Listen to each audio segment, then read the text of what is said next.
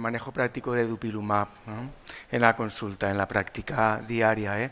Y va a estar coordinado por, por la doctora Liz Herráez, que es alergóloga y trabaja en el 12 de octubre en Madrid, y por, y por mí, por Juan Francisco Silvestre, que soy dermatólogo y trabajo en el Hospital General de Alicante. ¿eh?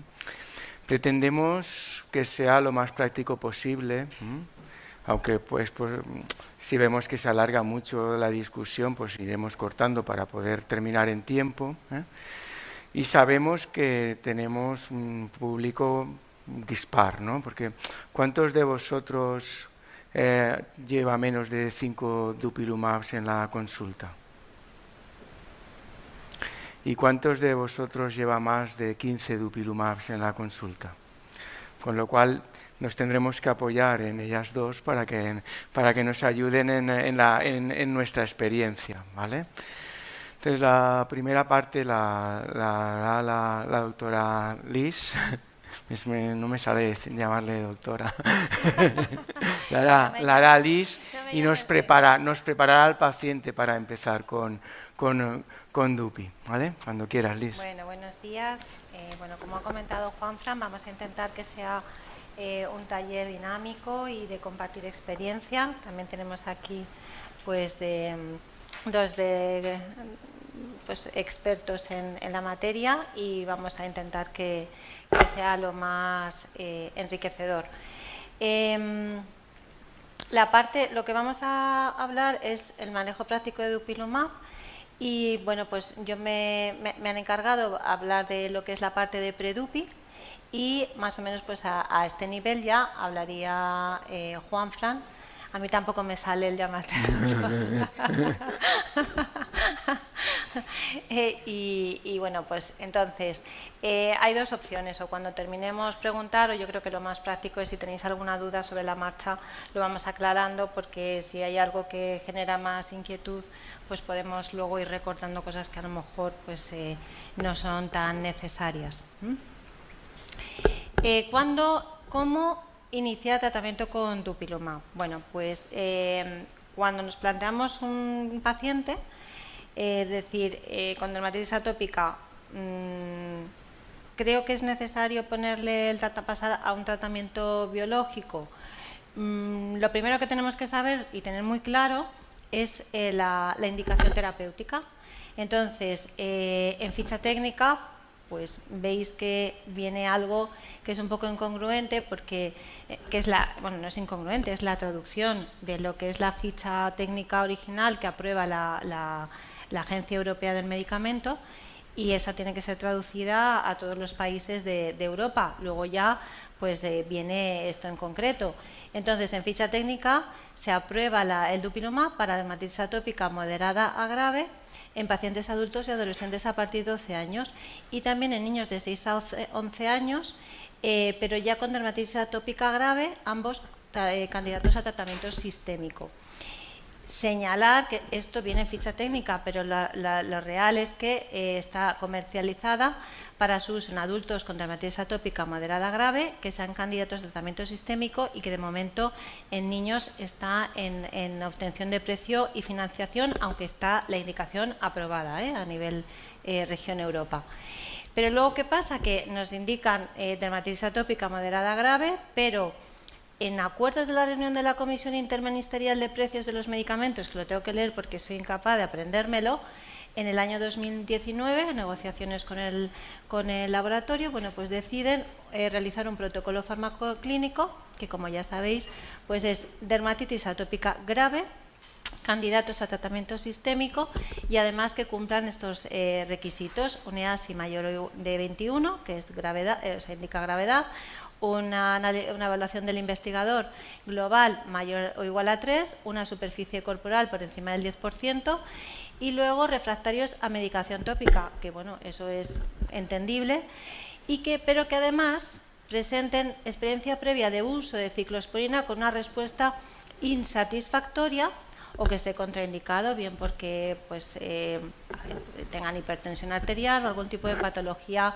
por ejemplo, renal de base.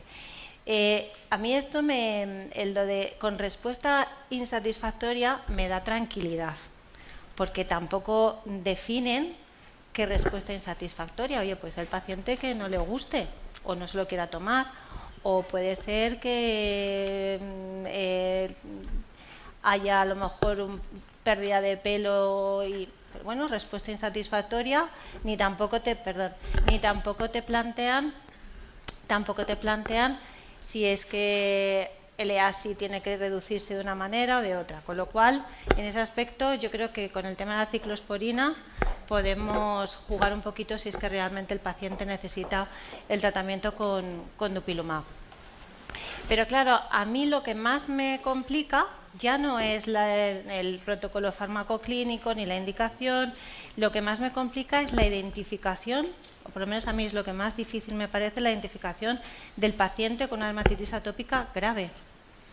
Eh, manejo otras eh, patologías en mi consulta eh, crónicas, como es el asma, como es la rinitis, como es la esofagitis eosinofílica, una urticaria crónica. Tengo mucho más claro en todos ellos. Yo no sé si a los dermatólogos, a vosotros, os pasa con otras patologías cutáneas, a lo mejor la psoriasis es más fácil o por el hecho de ser cutánea sigue siendo más complicada.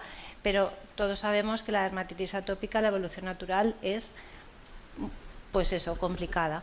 Hay pacientes que lo tienen de niños, luego no vuelven a tener hasta adultos, luego tienen épocas que están fatal durante dos años seguidos con brotes continuos, luego de repente se les pasa, en una misma estación eh, unos están bien, otros están mal, viene los, el polen y se ponen peor, o sea, es fluctuante y el establecer o decidir es que ahora mismo es un paciente grave con un brote, pues es que tiene, una, es que tiene un, un de 50 ¿Qué es lo que os iba a comentar. Si nos fijamos que ya ayer ya lo estuvieron comentando todo lo que es todo esto, nos repetimos un poco más. Em, si nos, si nos fijamos, perdón, si nos fijamos en la Task Force del 2020, cuando plantean qué eh, gravedad tiene que tener un paciente para comenzar con tratamiento sistémico, plantean escolar de más de 50 o eczema persistente, no I. Entonces, eh, pero sabemos que hay eczemas persistentes que pueden tener sus flexurales, sus corbitas y se tiran así todo el año con su, y, no tienen un escora de 50. O también podemos tener a lo mejor eczemas recurrentes que hacen verdaderos brotes brutales y se tiran así dos o tres semanas, dos o tres meses seguidos. Y esto no viene aquí reflejado. Y ni tampoco viene claro los conceptos, como dijeron, comentaron ayer por ejemplo, de, lo que es gravedad, que se, rigen exclusivamente con el escorar.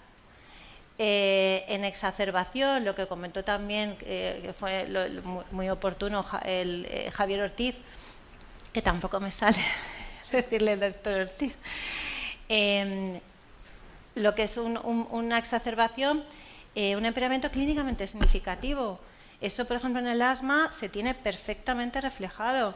Si necesitan corticoides, si han tenido que ir a acudir a urgencias, si han tenido que ir a una visita no programada, si han tenido que realizar algún tipo de recurso adicional. Y eso es una exacerbación que se tiene en cuenta para definir gravedad. Y de momento en dermatitis atópica no está claro. De hecho, mm, ya lo he comentado, eh, hace poco estuve haciendo una revisión sobre mm, criterios que, de gravedad para la inclusión de pacientes en ensayos clínicos y hay una revisión bastante buena, una, un, em, eh, recientemente publicado. Y, y es que en, en, ningún ensayo coinciden. O sea, y hay múltiples fármacos ahora mismo en investigación y no coinciden. O sea, decir, es que estos tienen los criterios iguales. Entonces yo creo que también es algo complicado que muchas veces nos dejan a nosotros la vosotros decidís y vosotros y yo creo que también los expertos en cierta manera deberían de centrarse en, este, en estos aspectos, ¿no? Eh, lo mismo con la remisión. aquí la remisión del control yo lo comento porque creo que sí que es verdad que eh, aprovechando estos foros y estos eh, talleres, pues empezar a, a, lo mejor a hablar por igual todos, ¿no? Porque a mí me ha parecido una, una definición bastante acertada que remisión completa bueno, la remisión es cuando están ocho semanas sin síntomas y sin brotes. ¿no? Eh, remisión completa es cuando durante esas ocho semanas sin síntomas han estado exclusivamente con tratamiento eh, top, o sea, con cuidado básico esencial, con hidratación y etcétera.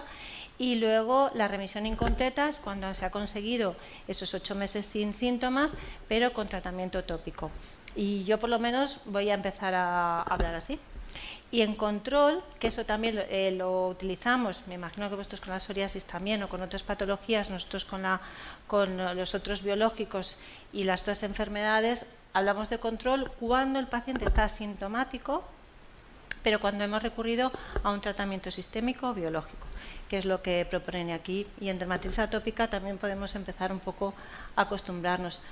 Igual que la intolerancia, la, perdón, bueno, signo síntoma creo que está claro, la intolerancia al tratamiento tópico es una percepción del paciente, que puede ser pues porque le dé miedo y entonces no llega a ponerse todo el, el, tratamiento adecuado y, o puede ser que simplemente o no acceda a la zona o mal acceda o le genere ardor o, escozor, entonces, pero es una percepción del, del paciente.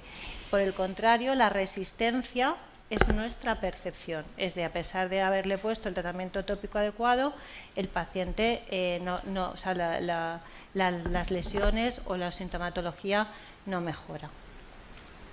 Y tenemos las escalas de gravedad también, que tenemos el SCORAD, que es verdad que es la más completa, porque evalúa gravedad, extensión y síntomas, Luego está el EASI, que es el que ahora mismo pues, más estamos utilizando con el tema del DUPI, gravedad extensión, el solamente, que es la evaluación del, eh, investigador global, evalúa gravedad, prurito y sueño, síntomas. El POEM lo evalúa lo que es el, paciente y sobre todo son síntomas y es más a nivel subjetivo. Y algo que en ningún momento aparece por ningún sitio, ni en eh, eh, ni en los escalones terapéuticos, ni en las recomendaciones del protocolo, es la calidad de vida. Y como ayer estuvimos ah, viendo y se repitió hasta la saciedad, o sea, no solamente nos podemos quedar con, eh, con una dermatitis atópica que tiene solamente una afectación de la cara, pues es que a lo mejor esa afectación de la cara, como comentaron ayer, le genera una ansiedad, una depresión tremenda, un absentismo laboral, un impacto en su vida sexual o en su vida social.